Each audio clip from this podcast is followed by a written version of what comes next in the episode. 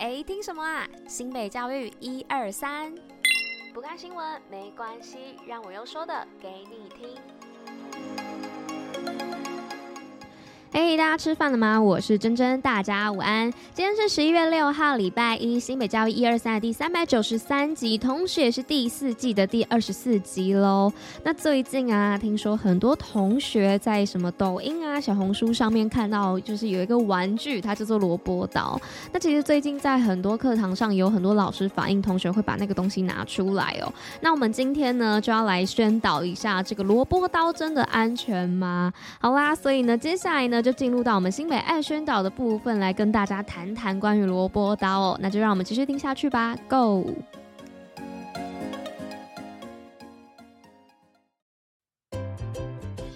新北爱宣导。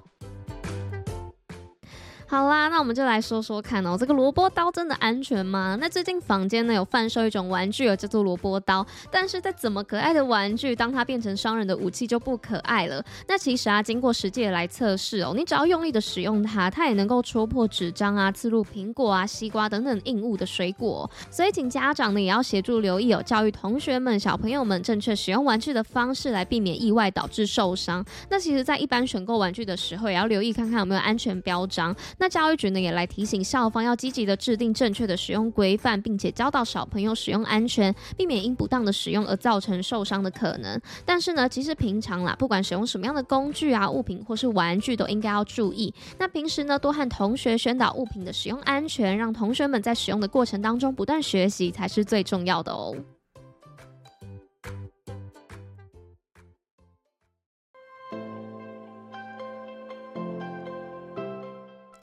好的，那来到今天新闻分享的部分呢。那首先第一则新闻呢是全运会室内蓝排，新北睽违三届再度摘金。那全运会室内排球男子组合金牌战对战组合为屏东县与新北市。那两队呢前四战皆拿下全胜的战绩哦。那以台电男排为班底的屏东县为前两届的冠军得主，而新北市上一次夺冠呢还需要追溯到一百零六年哦。那两队大战四局之后呢，最终由新北市以三比一的成绩打败屏。东线夺下睽违三届的全运会金牌哦。虽然球员们呢在赛前并未全员到齐训练，但球员们呢靠着预赛持续磨合，在最后一役呢打出了相当精彩的表现哦。尤其以攻击手吴宗轩为主要的火力输出，那强劲的发球多次来破坏屏东的接发球，最终成功从对手手中抢下冠军。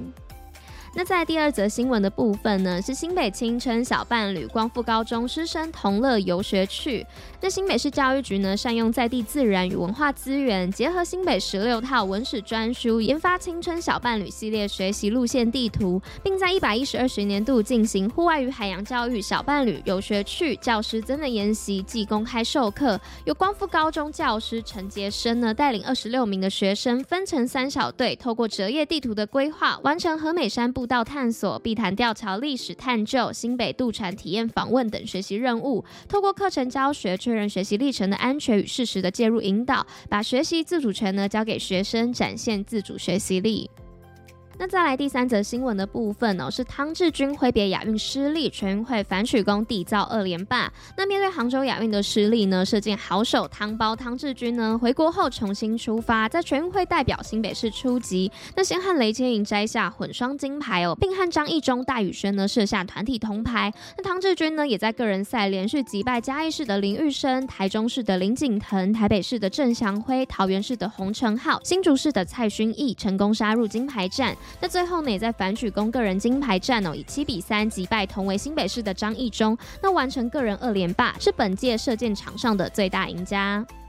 再来呢，来到今天最后一则新闻呢，是新北学子高中地理奥林匹克竞赛夺佳绩，获双料大奖。那第二十二届全国高中地理奥林匹克竞赛呢，日前公布得奖名单。那新北市呢，成绩大放异彩哦。那本次的竞赛，新店高中呢，以虾虎探讨为主题，透过长达一年半的田野调查哦，观察各地虾虎的栖地环境和生物特征的变化，并以地理因素为主轴，发现呢，虾虎对栖地水质和沉积物状况非常的敏感。那有成为监测河川环境的指标物种的潜力，那获得了专题论文组的金牌奖哦，还有专题海报组优等的双重殊荣。那丹凤高中呢，则以新庄百年大拜拜为主题，推断路线的变革应与百年新庄的发展变迁密切相关，最终呢获得时查绘图组的银牌与国土测绘图资奖的双料大奖。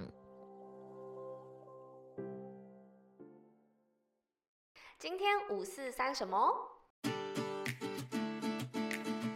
？OK，那来到了今天五四三什么要来跟大家分享是什么样的内容呢？就是关于世界上最古老的书店。那大家应该都有逛书店的经验吧？那在闲暇的时间呢、到书店闲逛，探索书本当中的含义，是个可以治愈人心的行为哦。那在葡萄牙的首都里斯本呢，有一间从一七三二年成立至今，甚至呢还被金世世界纪录认证为最古老的书店哦，也就是叫做贝特朗书店。那贝特朗书店呢，在一七三二年的创立初期。其实只是一间小型的书摊哦，是经过时间不断的推演之后呢，才逐渐的发展成为一家拥有悠久历史和传统的书店。那贝特朗书店呢，也曾经在一七五五年经历过里斯本大地震哦。那贝特朗书店呢，也曾经在一七五五年时啊，经历过里斯本大地震，那造成书店严重的损毁而搬迁到其他的地方。但是在经过十八年之后啊，贝特朗书店最终呢，在一七七三年的时候又重新搬回到里斯本，并且持续营业到现在。那贝特朗书店的内部装潢啊，非常的典雅。那不仅陈列着各式各样的书籍，